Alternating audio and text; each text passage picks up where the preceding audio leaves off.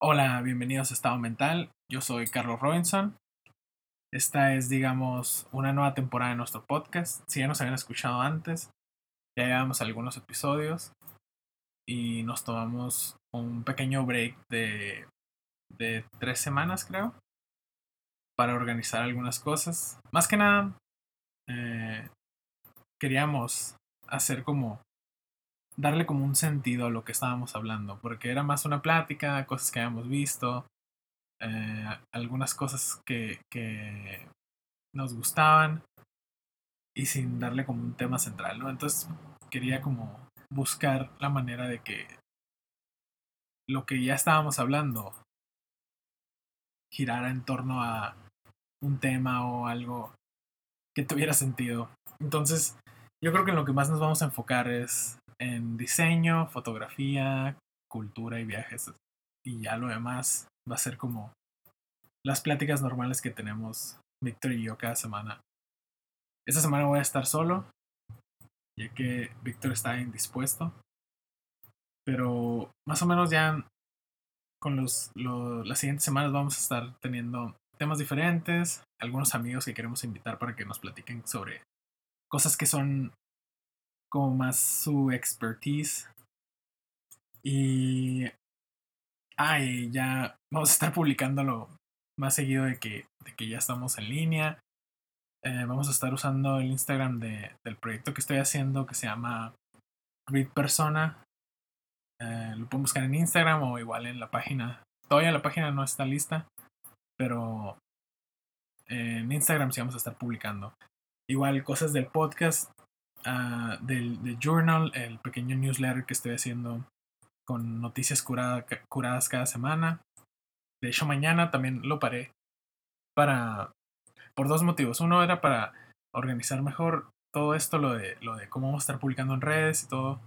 Y el otro era porque por algún motivo no me estaban apareciendo demasiadas noticias de como contenido social, de todas las, las, las marchas de Black Lives Matters y del coronavirus. Entonces tenía como que era un demasiado demasiado ese contenido para lo que quería publicar en el newsletter. Entonces estuve haciendo como una lista de todas las cosas que tenía para tener como un catálogo de, de cositas que publicar y que no vayan en torno a eso. Y pues eh, síganos en Instagram, vamos a estar publicando más cosas. Y los futuros temas, pues ya, como les dije, ¿no? Van a ir más enfocados a eso. Ah, y otra cosa. Eh, el audio. Aún no encuentro. Cuando me fui a Nueva Orleans, por algún motivo escondí el micrófono en mi casa. Y no lo puedo encontrar todavía. Así que. Eh, yo creo que esta semana me voy a dedicar exclusivamente a eso. En mis tiempos libres. Y, y ya debe estar mejorando el audio para los siguientes, ¿no? Porque sí, la verdad sí hace mucha falta, como que no soporto el eco y todo eso que se escucha usando el micrófono de la computadora, de, de los audífonos o algo así. Así que yo creo que para los siguientes ya eso va a ir mejorando. Y pues si les gustaría participar, creo que la mayoría que nos están escuchando son amigos o de Víctor o míos. Así que si les gustaría participar, si tienen algún tema que quede con, con lo que queremos platicar, mándanos un mensaje y vemos cómo los vamos incluyendo. Porque siento que es la parte más divertida, como que platicar sobre esos temas con gente que, que tiene otras perspectivas. Ay, pues, pues de hecho hoy, como les dije, quería hablar de, de los objetos de diseño que Víctor y yo habíamos estado platicando un poco sobre ellos. Y hice una pequeña lista, ¿no? Con cinco y estuve haciendo como que algo de, de research sobre ellos porque sabía como básicamente eran como objetos que me habían atrapado el ojo y sabía un poquito de ellos nada más. Les voy a decir la lista y luego platico un, poco sobre ellos, ¿no? El primero era la Leica M3. Yo creo que todos los hemos visto, las cámaras de Leica, la La M3 es como la principal porque fue la primera. Las motocicletas Indian Scout, los Jordan 1, los tenis basket. Y dos productos de Brown, el Brown TP1 y el Brown W10. El TP1 es, le llaman el primer Walkman, que es una radio que tiene para tocar discos de vinil. Y el AW10 es un reloj de muñeca que siento que se ve bien padre. Entonces, mm, primero la Leica M3 porque no soy exactamente fan de, del diseño de Leica, pero se me hace muy padre que, que pues salió en 1954 diseñado por Ernst Leitz, que era el, antes Leica se, era Leitz, le cambiaron el nombre mm, como muchos muchos años después. Eh, pero, o sea, no soy tan fan del diseño que tienen las Leica, pero se me hace muy padre el hecho de que la cámara salió en 1954 y apenas acaban de anunciar una, creo que en enero, y sigue siendo como los mismos principios de diseño, el mismo estilo. Eh, siento que ya es como súper icónica. Ves a un montón de fotógrafos que aún toman en film profesionalmente y creo que siguen usando la M6, creo que es la, la principal. Igual, o sea, quieres comprar una y dos mil dólares o más. Entonces, eh, siento que todo ese diseño y, como que tan bien están construidas les da como un, un super timeless look. Por ejemplo, no sé si recuerdan hace, creo que Johnny Ive el diseñador de Apple estuvo con ellos diseñando una que también seguía los el mismo estilo, se veía un poco más futurista, pero de, todas maneras estaba en el mismo como canon de diseño que, que las Leica. Creo que era la, la Leica M Red, que era completamente sin bordes, ah, como una sola pieza de aluminio, algo así como una MacBook Air mezclada con una Leica. Y Siento que está como que súper futurista. Creo que tenía como más de 20.000 perforaciones láser en el, en el cuerpo de aluminio. Así era como una cosa perfecta. Y siempre han tenido como ese estilo, ¿no? No sé si recuerdan hace, hace como unos 5 años que salió el comercial que le llamaban el comercial más aburrido del mundo. Era un video de 40, de 40, más o menos como 40 minutos donde tallaban a mano desde un bloque de, de, metal, no sé qué metal era, a una Leica T. Creo que, o sea, la máquina las cortaba, las dejaba todas como listas y las personas ya el cuerpo de la cámara la tallaban a mano por 40 minutos o algo así. Entonces como que y era el mismo estilo, o sea, sigue el mismo canon de diseño de las Leica M. Que esto se me hace muy padre, como todo ese craftsmanship que, que es como parte del diseño. Y también como están construidas, ¿no? O sea, como las Leica M6 que aún siguen siendo usadas por profesionales. De hecho, conocí, cuando estaba en Orleans, que me está quedando un hostal, conocí a un fotógrafo, era de San Francisco, pero estaba en, en trabajando en Roma y lo mandaban así a diferentes ciudades a tomar fotos. Y era la única cámara que llevaba creo que me dijo que nunca había tomado fotos con una cámara digital. Me preguntó por la, porque le, llamaron la atención la Sony. Yo, tengo una Sony A7 II. Y me dijo que nunca había comprado ninguna cámara digital. O sea, desde que empezó, empezó con film, compró una Leica M6 y desde ahí es con lo único que ha estado tomando. Igual, si ven así como creo que lo recomendamos en el podcast donde hablamos de fotografía, al Greer. Creo que es la cámara principal que usa también. Entonces aún están como súper metidos en la cultura de las fotografías, de los fotógrafos profesionales.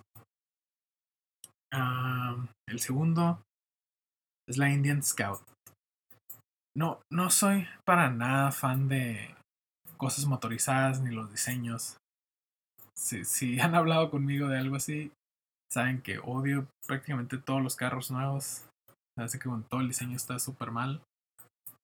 Eh, y las motos también, que la mayoría de las motos me da igual. Pero en el 2012 creo, o más o menos por esos años, Polaris, los que hacen cuatrimotos y todo ese tipo de cosas, creo que compraron Indian y sacaron una nueva línea de basada en todos los diseños de las Indian anterior. Eh, no puse quién era el diseñador exactamente porque hay demasiados diseñadores. Tiene más de 100, tiene 100 años de hecho la, las Indian Scout. Este año cumplen 100 años. Y, y siento que las de Polaris al fin culminaron ese diseño. En donde como que tiene curvas, pero nunca se sale como de un de un estilo.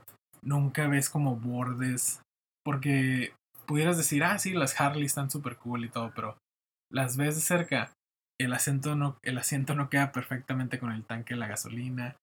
Eh, hay cosas así como que están muy. No sé, siento que ya es como los detalles que, que la Indian Eye pulió en estos últimos años, ¿no? Y se me hace muy padre porque si las ves, o sea, creo que es la de las más baratas de la línea de Indian. Pero se ve así como una máquina súper minimalista que está como parte de toda la historia del diseño de Indian. Se ve en, en, en algo futurista. Y no sé por qué me estuve topando con, con algunas cosas de, de Indian.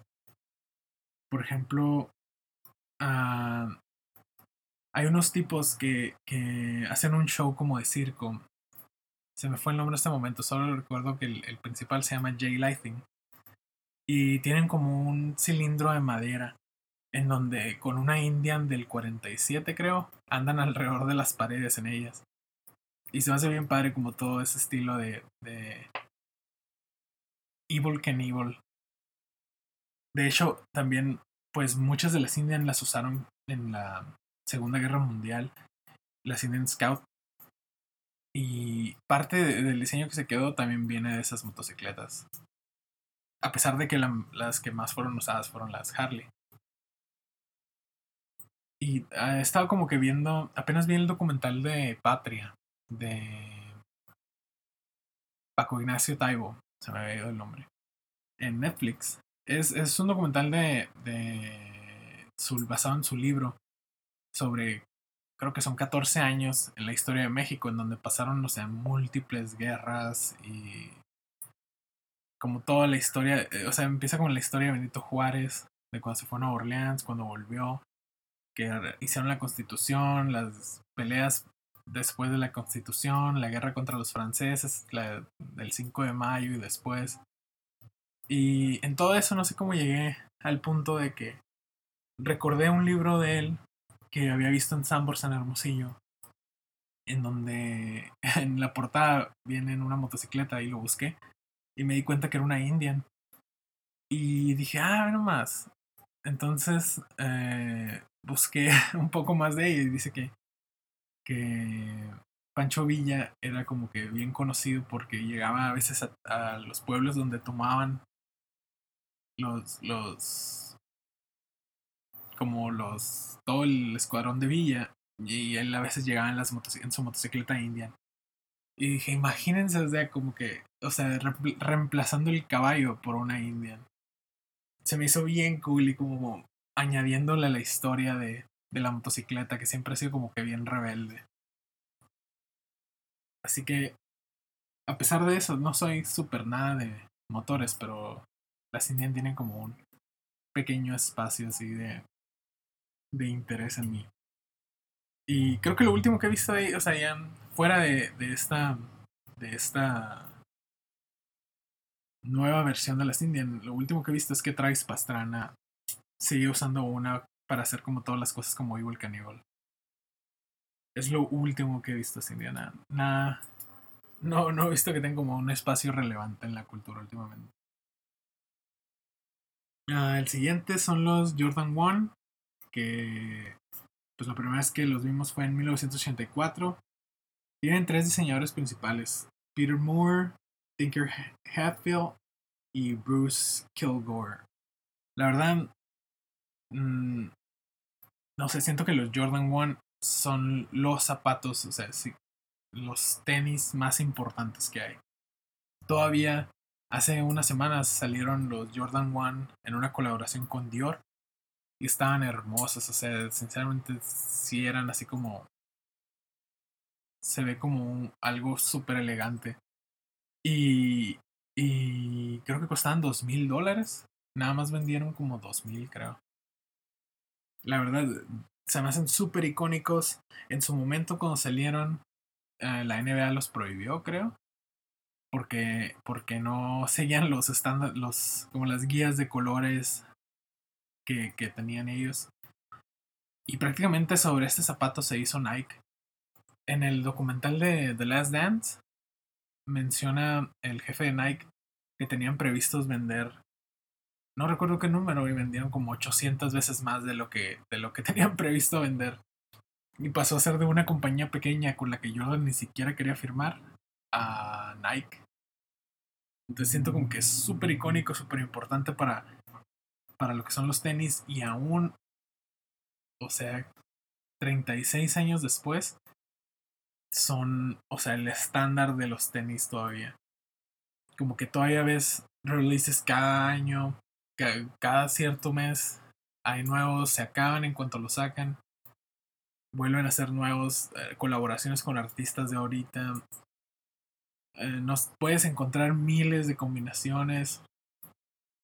Y de todas maneras siguen siendo como que los principales, los Jordan Ones. Y siento que ya se elevaron a ser un, como un zapato elegante, no nada más un tenis con el que. O sea, obviamente no los usas para jugar básquet. El siguiente. Bueno, los dos siguientes eran los de Brown. Los dejé para el final porque ah, apenas vi un documental de. de. de Rams. Se llama Rams. Está en, en Vimeo me costó creo que 4.99 rentarlo, pero la verdad sí vale la pena. Eh, es el todo el documental sobre... Explica un poco sobre su carrera, pero es más sobre su filosofía de diseño. Y así como cómo la fue formando durante su carrera. Y... Y aparte viene como un... un una de escenas como que no llega, no pusieron en el documental. Escenas que cortaron. Y está muy padre porque viene así como su historia con, con los jóvenes nazis, que pues creció en Alemania y que en el 41-42 era obligatorio que todos, todos los jóvenes tenían que entrar a, a las escuelas de Hitler. Y él dice que odiaba eso porque los uniformes café color caca eran, eran así como repulsivos y que odiaba tener que saludar y todas esas cosas de los alemanes. Y total que lo corrieron de la, de la escuela porque no obedecía lo que querían que hicieran. Y lo corrieron justo antes de que, porque dice que a cierta edad ya te mandaban a, a que hicieras cosas en el ejército de los nazis. Y que lo corrieron creo que seis meses antes de que, de que llegara a esa edad. Entonces está muy padre, la verdad, si, si quieren ver un poco más de la historia de Dieter Rams. Está muy cool. Eh, al final les cuento un poco más de las cosas que me llamaron la atención después de verlo de los productos. Eh, bueno, el primero, el AW10, es el reloj de, de que diseñó para Brown. No, toda su carrera prácticamente fue en Brown. Y en una mueblería, que en este momento les digo el nombre. Era una mueblería que después, o sea, después ya que estaba en su carrera, que ya estaba uh, como que con reputación de que era el, el diseñador de productos. Se llama Bitso, Bitso. Es un nombre medio extraño, no era el apellido de, del dueño. Eh, todos los productos que diseñó para Brown se me hacen súper icónicos, o sea, todos están como que, a, a, pesar de que los diseñó en los 50, 60 y 70, los ves ahora y dices, eso queda perfectamente en, un, en una cocina, en una sala moderna. Eh, el, el AW10, que es el reloj, se me hace súper cool. Porque no es un reloj caro, no es así como que un Rolex y se ve mucho mejor. Súper minimalista, eh, correas de metal o de piel, eh, nada exagerado solo un detalle de color. La mayoría son grises, negros, blancos. Eh, y siempre tienen una de las de las patitas que mide los segundos o los minutos. Esa es la única cosa que tienen de color en ellos. Se me hace bien cool. Pues es de Dieter Rams y lo diseñó junto con Dietrich Loops en el 89. Y el otro es el Brown TP1, que es el, le llaman el primer Walkman, creo que lo mencioné al principio. Es un radio, eh, tiene una, es una cajita, ¿no? Blanca. Lo, todas las imágenes de, de los productos las voy a poner en Instagram. Es una cajita blanca que se ve, o sea, como una bocina y tiene como una pequeña rueda de metal. Entonces, esa rueda de metal la, la quitas y puedes poner discos de acetato de cierto tamaño. Eh, entonces puedes llevar la cajita donde sea y ponerle discos de acetato. Y el piecito que toca el disco sale de abajo y hace presión por sí, por sí solo para que pueda tocar. Entonces está diseñado perfectamente. O sea, dices, y ves el año y dices 1959. Siento que en 1959 te imaginabas así una caja de madera gigantesca en donde tocaban los discos. Y no era así como algo que pudieras llevar. En el documental lo tocan un poco de, de cuando lo estaban diseñando, que estaban buscando algo, algo así portátil. Y fue cuando Dieter Ramses dijo a los ingenieros, siento que fue algo como muy Steve Jobs, les dijo, hey, ¿qué tal si si el piecito para que toque el disco sale de abajo. Y los ingenieros dicen, no, pues, pues sí. Y nada más tuvieron que ver cómo hacerlo. Tiene como un botón que jalas y se abre una puertita y de ahí sale el piecito. Se ve como esas cajitas que estaban como súper populares que, que aplastabas un botón y salió una patita de un gatito y agarraba como algo. Pero es así como súper se me hizo súper cool porque creo que todas estas cosas, es esa y el tocadiscos. No recuerdo que otra están en el MoMA como piezas de diseño en un museo de arte. Eh, lo único es que mencionó que duraron muy poco los, los TP1 porque los formatos de los discos no fueron nada populares con la gente. Entonces pues murieron, ¿no? Pero no quedó de parte de Dieter Rams hacer todo el, el diseño de algo como que súper cool. Está bien padre el documental, la verdad. En, en, mencionan, eh, estaba pensando ponerlo eh, el tocadiscos, que fue como una de las primeras cosas, creo que es del 56, una de las primeras cosas que diseñó. Que cuando llegó a Brown, todos, las, todos los dials y de volumen y toda la velocidad de los discos y eso estaban enfrente. Y él empezó a usar plexiglas arriba para que pudieras poner el disco y pudieras poner todas las cosas ahí y ya no se, se viera solo como una caja, que no se viera como todas las, todos los manubrios y cosas esas enfrente donde la gente veía el tocadisco siempre, ¿no? Y también menciona una cosa de que antes de que, de que empezaron a trabajar en Brown con todas las bocinas y todo eso, todo se veía, todos los que hacían los otros, los otros, las otras marcas, era ponerle como, como alfombras a las bocinas y se veía así como una cosa peluda nada más. Y de hecho, o sea, ves los de ellos y es como nada más un pedazo de metal con huecos. Eh, y y menciona un poco, se me hizo raro, nunca había escuchado eso, que mencionaba un poco de, hasta ves a Dieter Rams en una tienda Apple, mencionaba un poco del diseño de Apple, de Johnny Ive. No decía mucho, ¿no? No decía ni como su opinión ni nada, pero, pero lo llegué a mencionar y se me hizo padre porque eh, pensé en poner algunas cosas de Apple, pero empecé a ver la lista de, de, de las computadoras, los iPods, y se me hace que todos, o sea, siento que porque todavía ahorita están en el momento que están evolucionando todos esos productos, que se me hace que la mayoría ya se ven como que de una época pasada, o sea, tal vez en el futuro podamos verlos como algo que el tiempo nunca va a ser feos. Yo creo que la única, la más cercana de Apple sería la Mac Pro, que es la computadora de escritorio. Como que siento que es la única cosa que no, no va a envejecer de esa manera. Y porque, o sea, ves las cosas de Dieter Rams, ves un radio, un, un exprimidor de jugos, un, no sé, una alarma así de esas que pones a un lado de tu cama y dices, oye, como que sí la necesito. O sea, no, a pesar de que, ¿qué voy a hacer con un radio? No sé, pero solo por el diseño necesito tenerlo. Entonces, sí, súper recomendado ese documental. Se llama Rams en Vimeo. 5 dólares. Sí los vale, la verdad. Eh, en un punto menciona al final, eh, están haciendo una exhibición de todos sus productos en un museo en Alemania. Y el que cura como todo el museo está hablando, es el director del museo, pero está hablando de que, de que la generación del Dieter Rams nunca tenía miedo de decir, ah, esto es mal diseño, esto es buen diseño. Y que ahora la mayoría dice, ah, está interesante. Pero no, no, no quieren hacer esa diferencia entre el mal y buen diseño.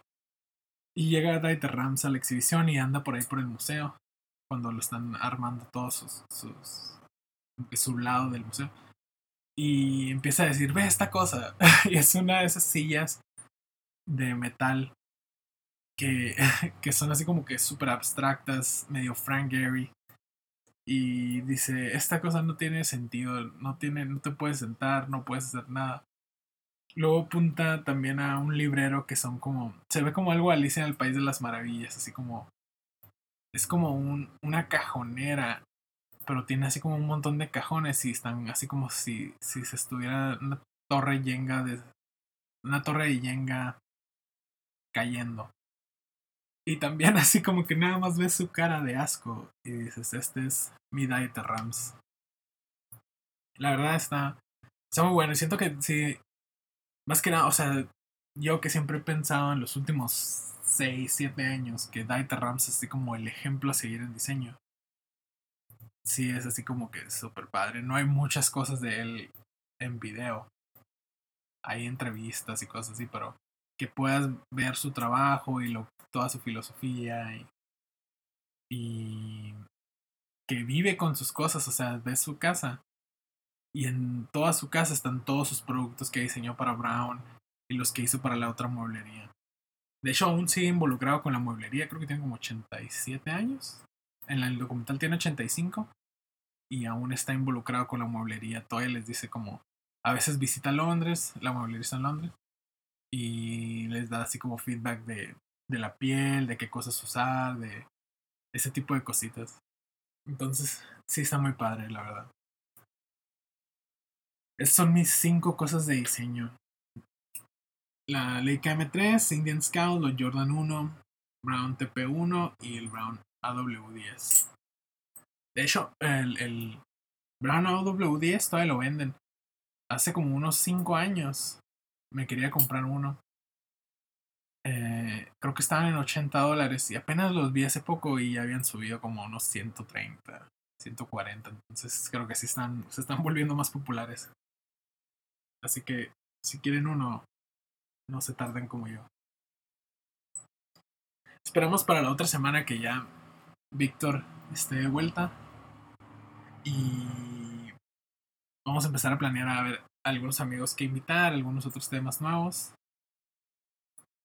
Y no se olviden de seguirnos en Instagram. Voy a estar subiendo algunas cosas de otros pequeños proyectos que tengo.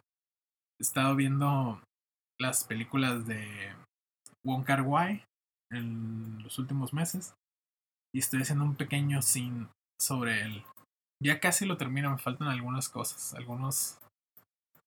Básicamente es un es como un lookbook de sus películas y tiene como que unos pequeños escritos, no quiero decir ensayos porque no sé si llegan a ese nivel, pero son como pequeñas ideas escritas sobre, sobre sus películas.